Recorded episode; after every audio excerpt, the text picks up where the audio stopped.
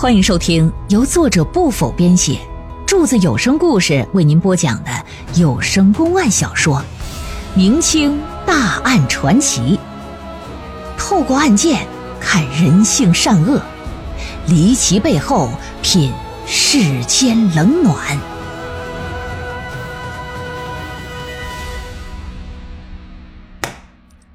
一个正三品，又是主管刑法的安察使啊，就是省这个高级法院院长，想调查一个前任小县城里县长的事儿，那自然不是什么难事。所以说，郑云起接到刘墉的书信之后，派人呐赶赴兴山县进行暗查。都是官场里混了几十年的老家伙了，郑云起心里也清楚。无缘无故调查一前任知县，显然说不通，容易招非议呀。所以只能通过另外一桩案件，或者是有人主动状告利万通，然后再去查。如此一来，才能顺理成章。嗯，不行，太慢，暗查吧。经过暗查，这发现这老小子在兴山县任职期间呢，干了许多贪赃枉法的事，草菅人命也是比比皆是。而且很多案子到现在都是悬案。看是这样，就挑了一桩最为严重的案件，让家属啊到省城告状去。之后由他亲自出面调查，结果不仅查出厉万通大量的犯罪事实，而且顺藤摸瓜还查出来厉万通曾向吏部官员行贿，因此才会从正七品的知县一下子提升为正五品同知了。把情况如实写成一封信，派人再送回湖南。那刘墉看完，那心情不就可想而知吗？一看自己把三点要素全都凑齐了，刘墉呢又亲自写了一封奏折呀。先是把厉万通被杀的案子情况啊做了一番说明。他表示，四个女人杀了人固然是犯了国法，但是事出有因呢，皆是因为长期虐待所致。这个因是厉万通自己种的，那么他自然呢就得自己承受所结出来的这个恶果。虽说男女有尊卑等级之分，可明媒正娶之妻，朝廷封赐的诰命夫人，又怎能随意的任人侮辱啊？啊，凌辱诰命夫人，完全可以视同为不敬于朝廷，此乃不赦之罪。为了打动乾隆爷啊，刘墉还特地的写说：自我大清朝建立以来，女人虽弱，却扮演了非常重要的角色。前有为巩固国家做出巨大贡献的孝庄太后，后有生于陛下的重庆皇太后，哪个不是伟大的女人？哪个又不是值得一提、值得万世这个称颂的呢？裘氏等人虽不能与其相比分毫，却也是良家子女啊，遵守三从四德，焉能被随意虐待？若是两位太后在九泉之下得知这事儿啊，必定也会愤恨交织，痛心疾首。你看，你这玩意儿都整到阴曹地府去了，说孝庄要知道都得不乐意。另外还写说，如今呢，永顺府老幼皆知此案了。民生沸腾啊！皆言他厉万通该死，四个女的着实可怜。皇上，此案如不能做出公正裁决，一来是有失朝廷威严，二来可能导致民变。如今正值康乾盛世，岂能因为一桩案件就让陛下开创的千秋辉煌大业蒙尘呢？嗯，染了灰儿啊！陛下呀，您乃是一代英明之主啊！微臣相信您定会做出最公正的裁决。刘墉，咱得说，跟乾隆在一起，俩人嘛，历史上应该是发小。好像刘墉小时候陪乾隆读过书，到老了之后，满朝文武在私下里也只有刘墉敢管乾隆叫弘历，啊，叫小名。其他人你说谁敢吗？关系搁那摆。写完之后，连带附上利万通家奴的佐证证词啊，以六百里加急的快马，扑腾扑腾扑腾扑腾，奔着京城。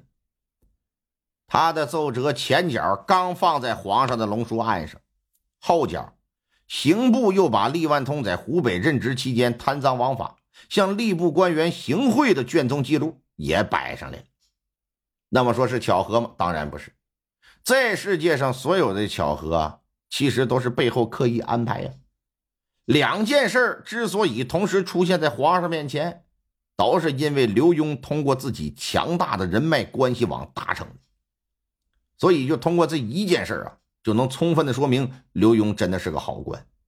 要换成别人，那给你费这劲去，费亲费故的。四个证据确凿的杀人犯，杀的还是朝廷命官。皇上又派了钦差大臣办理，是死是活，你说跟他有什么关系？所以说，刘墉被称为是刘青天，这不是说没有道理。皇上看了看卷宗。啊，派阿克奇也做了钦差大臣下去查了，这案子他是有印象，一直等着阿克奇回来复命，没想到没等着他，却等来刘墉的奏折来了，和湖北城郊关于厉万通犯罪情况是一起来的。先是啊看了看湖北那边交上来的报告，这不看还好，看完之后啊是龙颜大怒，没想到这厉万通啊。不仅在家虐待、毒害妻妾奴仆，还鱼肉百姓，还行贿官员，着实可恶。再看刘墉那奏折，那刘墉在那里头给他捧老高了，又搬出孝庄皇太后跟他妈来，啊，又说明了什么民意汹涌，应该重视，又有什么厉家奴仆做的一些个佐证证词。乾隆爷沉吟片刻呀。之后是大笔一挥，在刘墉的奏折之上批示了八个大字：“啥？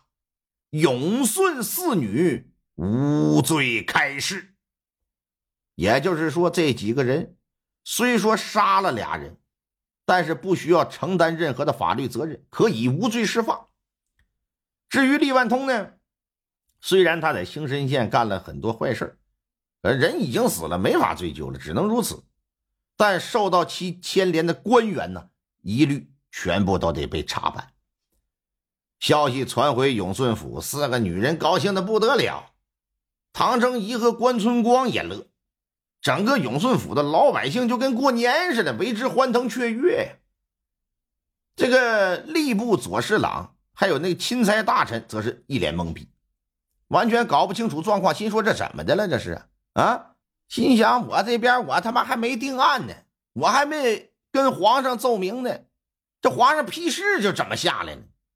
带着一脑瓜子问号回京城了。